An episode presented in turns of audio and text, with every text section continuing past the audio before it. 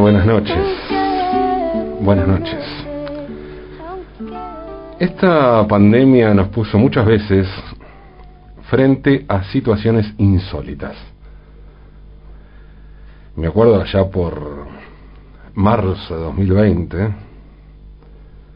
cuando comenzó lo que denominamos fase 1, también conocida como etapa del papel higiénico, y hablando de eso nunca entendí muy bien cuál fue la lógica de hacer acopio de papel higiénico, ¿no? Pero sucedió, pasó.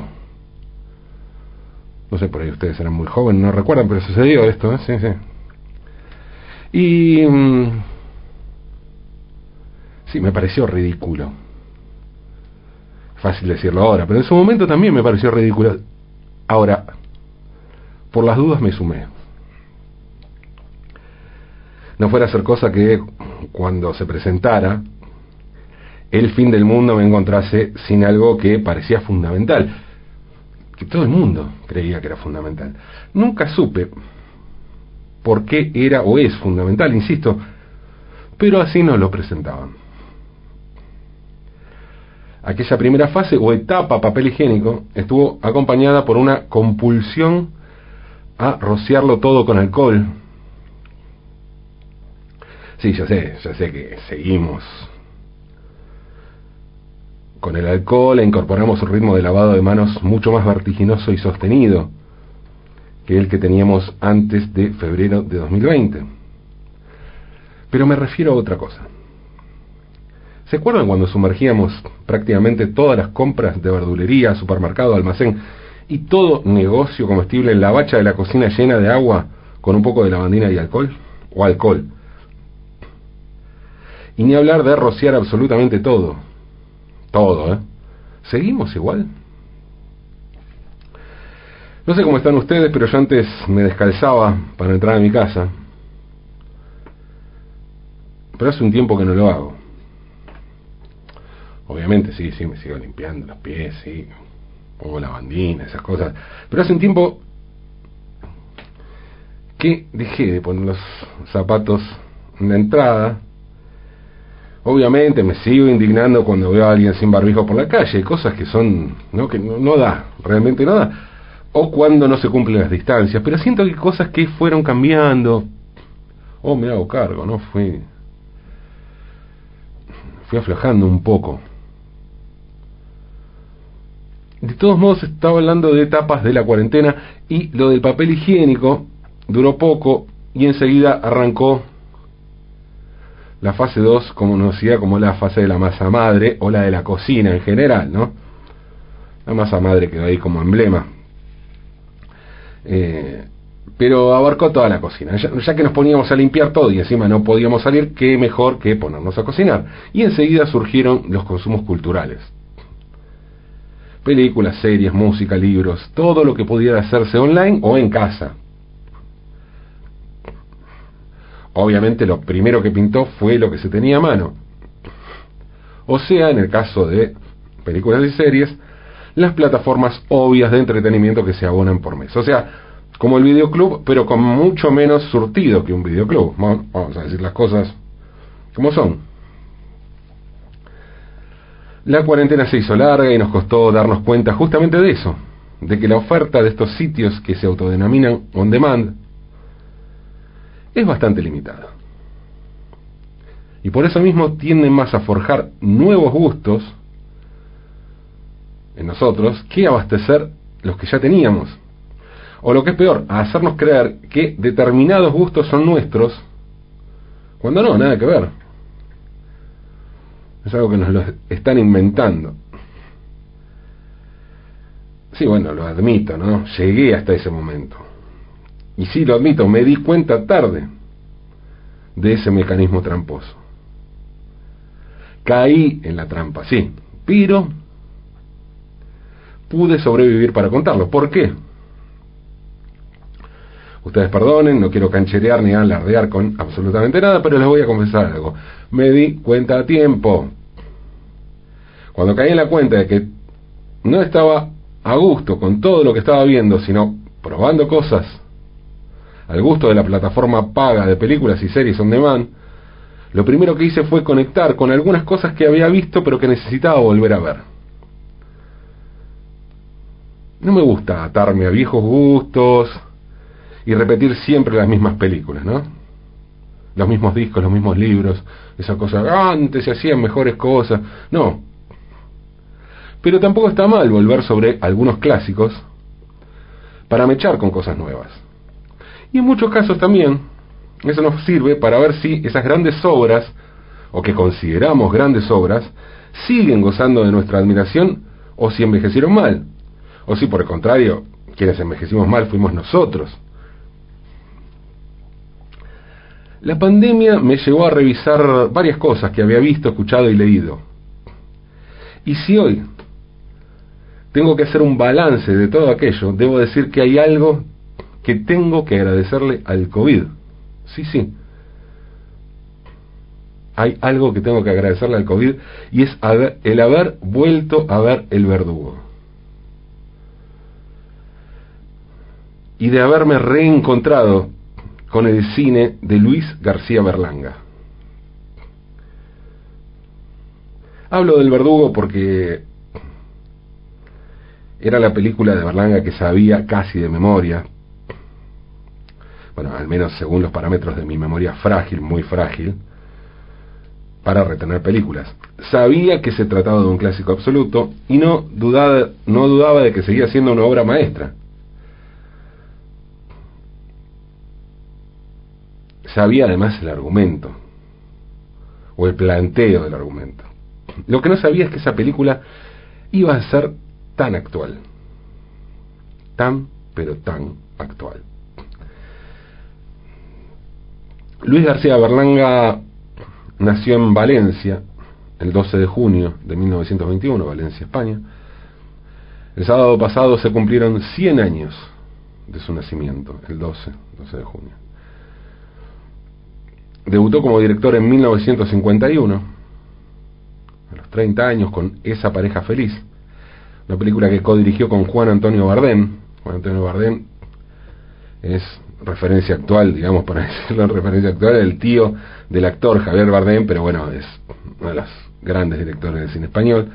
Berlanga y Bardem iban, iban a ser considerados los grandes renovadores del cine español de esos años y junto a Luis Buñuel serían llamados las 3B del cine español de posguerra. La segunda película de Berlanga fue Bienvenido Mr. Marshall, una película con una fuerte crítica a eso que fue el Plan Marshall,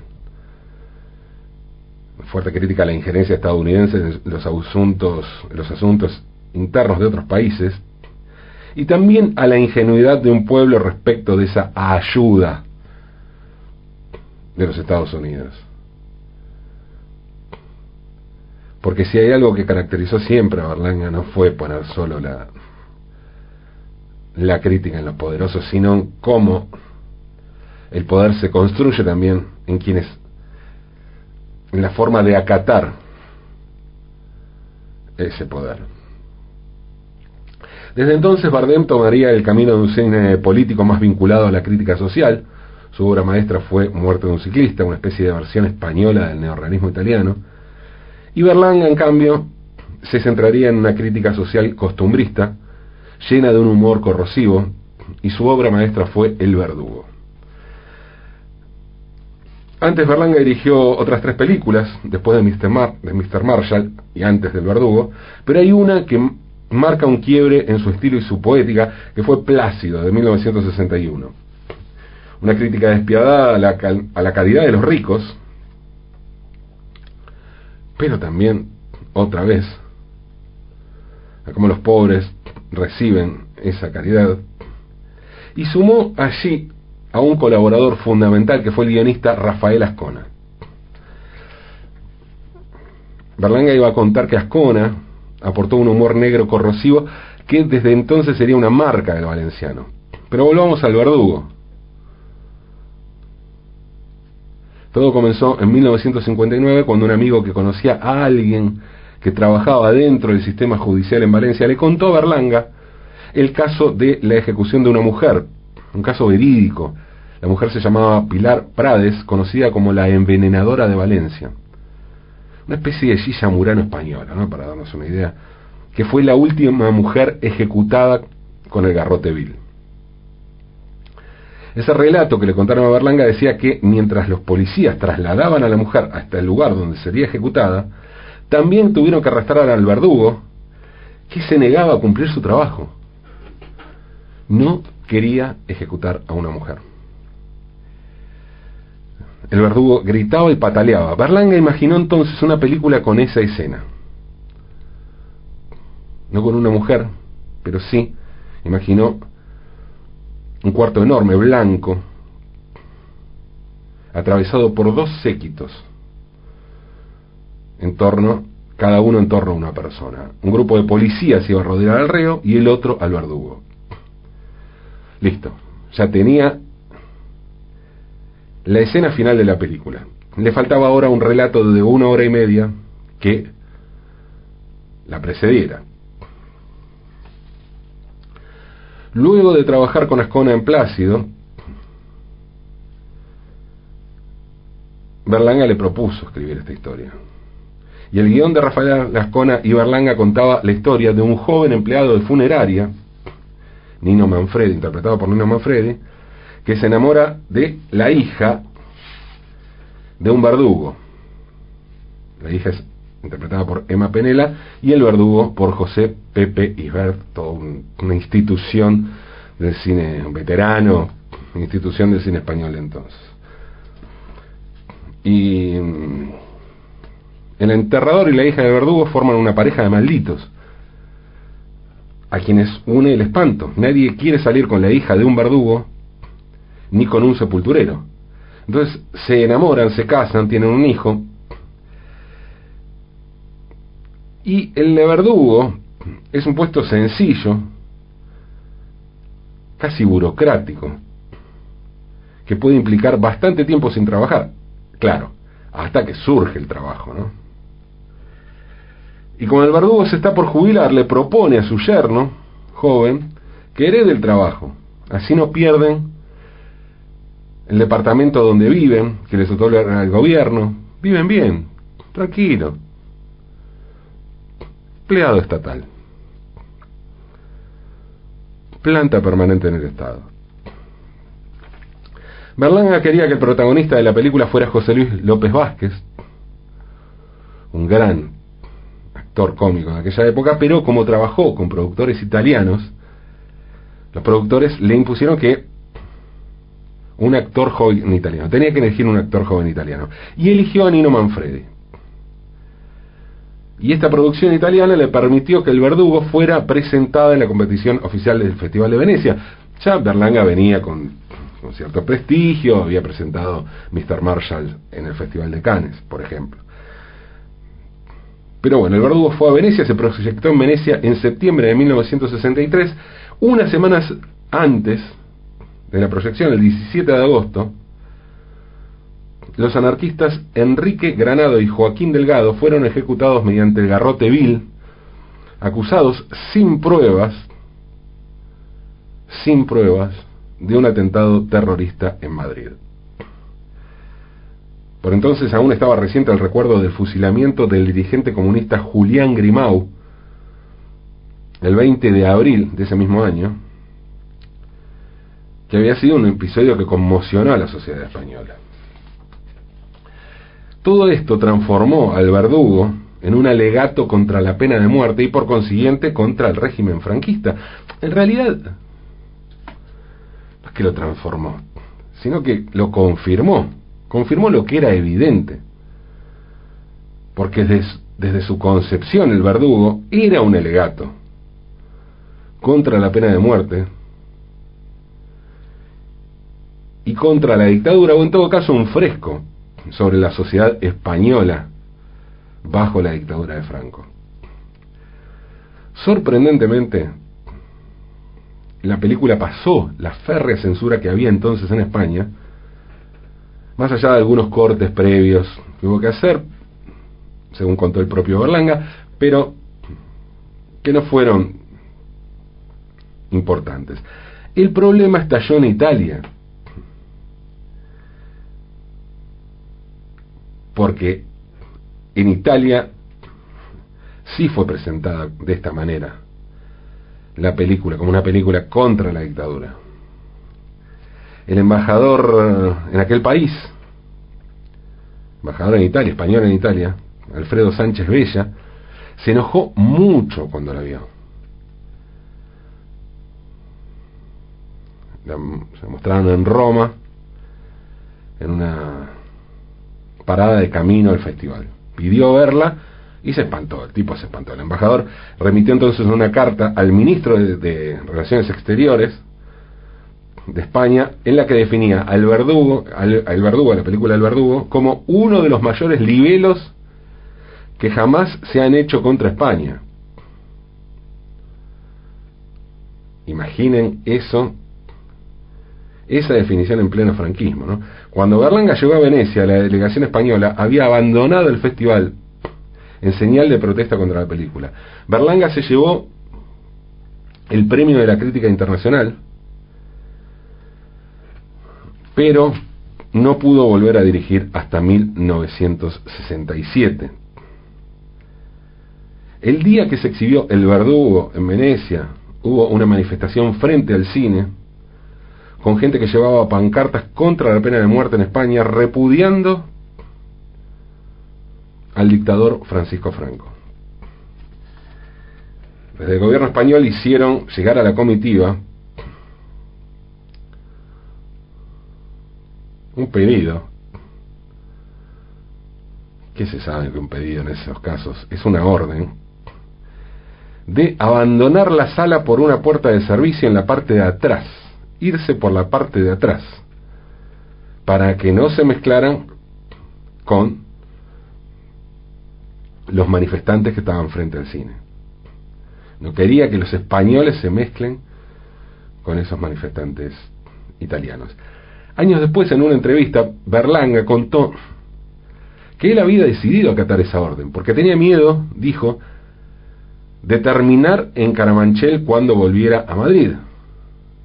Caramanchel es como decir devoto, ¿no? La cárcel, allí está la cárcel. Y fue entonces cuando Emma Penela, la actriz coprotagonista del verdugo, marcó el camino. Y dijo lo siguiente. Una actriz española que presenta una película en el Festival de Venecia saliendo por la puerta trasera. No, señor, de ninguna manera. Yo me voy por la puerta grande que hay allí hasta una alfombra para mí. Y si la gente protesta, que proteste. Que no sé yo si no me sumo también a la protesta. Berlanga reconoció después el coraje que tuvo entonces la actriz. Confirmó estas palabras y contó lo siguiente. Dice, Emma estaba empecinada en salir por delante, era nuestra Juana de Arco. Así que decidimos seguirla. Por suerte cuando llegamos a Madrid no pasó nada y la película no sufrió ningún otro corte. Con Ascona fuimos perfeccionando nuestro método para evadir la censura. Luis García Berlanga murió en Madrid el 13 de noviembre de 2010 a los 89 años. El Verdugo es una obra maestra, ya lo dije, no me canso de repetirlo. Pero una película que merece ser vista hoy sin ningún prejuicio de época ni necesidad de explicar contexto alguno. Más allá del hecho de que, bueno, que ella era la España de un dictador como Francisco Franco, donde regía la pena de muerte, había verdugos y el método utilizado era el españolísimo garrote vil. Fuera de eso, la actualidad es enorme, colosal y no tiene un solo momento de sensiblero. Un momento sensible. Hay un, momento donde aparece alguna, algún, alguna cuestión que tiene que ver con el amor entre el enterrador y la hija del verdugo y, que parece que se va a volver romántico, sensiblero, y eso se corta cuando él le regala una flor, pero le regala una flor sacada de una corona.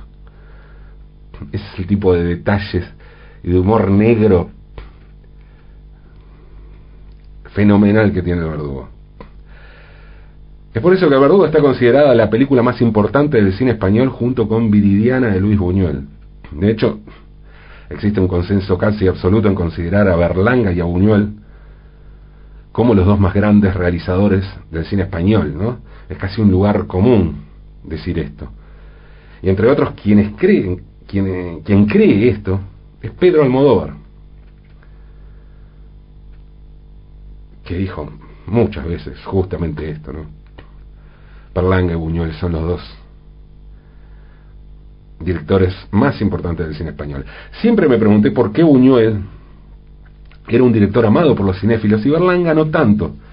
Siempre me incliné a pensar que se debía a esa raíz popular de Berlanga, a esa comedia desenfrenada, negra, barroca, costumbrista, coral, que si tengo que buscarle un correlato argentino, lo único que se me ocurre es Esperando la carroza. Pero también siempre sospeché que había algo más. Y mm, y Almodóvar me parece que dio en la tecla en ese sentido, que tiene una teoría muy buena sobre por qué la obra de Buñuel es mucho más valorada fuera de España que la de Berlanga. Y dice lo siguiente, Pedro Almodóvar, en las películas de Berlanga hay mucho diálogo. Gente que habla al mismo tiempo, interrumpiendo, como hacemos los españoles. Y eso es imposible de traducir en los subtítulos. Almodóvar también opina que El Verdugo es la mejor película sobre la pena de muerte jamás filmada en toda la historia del cine. Algo que ayuda a entender que se trata de una obra maestra. Sin embargo, el hecho de que me haya centrado en esa película no significa que Berlanga sea un director de solo una gran película. No, nada que ver. Creo que si elegí hablar únicamente sobre el verdugo en este centenario del nacimiento de Luis García Berlanga fue porque este fue el hilo del que tiré en la cuarentena en la que me dediqué a revisar o a ver por primera vez en muchos casos casi toda su obra. Definitivamente Berlanga es un autor fenomenal. Y si El Verdugo es la mejor película sobre la pena de muerte, me animo a decir que La Vaquilla es la mejor película sobre la guerra civil española. Y que su última película, Todos a la cárcel, es un alegato incorrectísimo sobre el servicio penitenciario y ya que estamos sobre la estupidez humana. Y en realidad me parece, me parece que solo hablé del verdugo para tener otras oportunidades para seguir hablando sobre ese artista admiradísimo que fue, es y será Luis García Berlanga. Un artista que 100 años después sigue incomodando y corriendo los límites, a pesar de su apariencia de señor común y corriente. O tal vez, quién sabe, quizá precisamente por eso. A incomodar. A incomodar como verdugos. Aunque es de noche.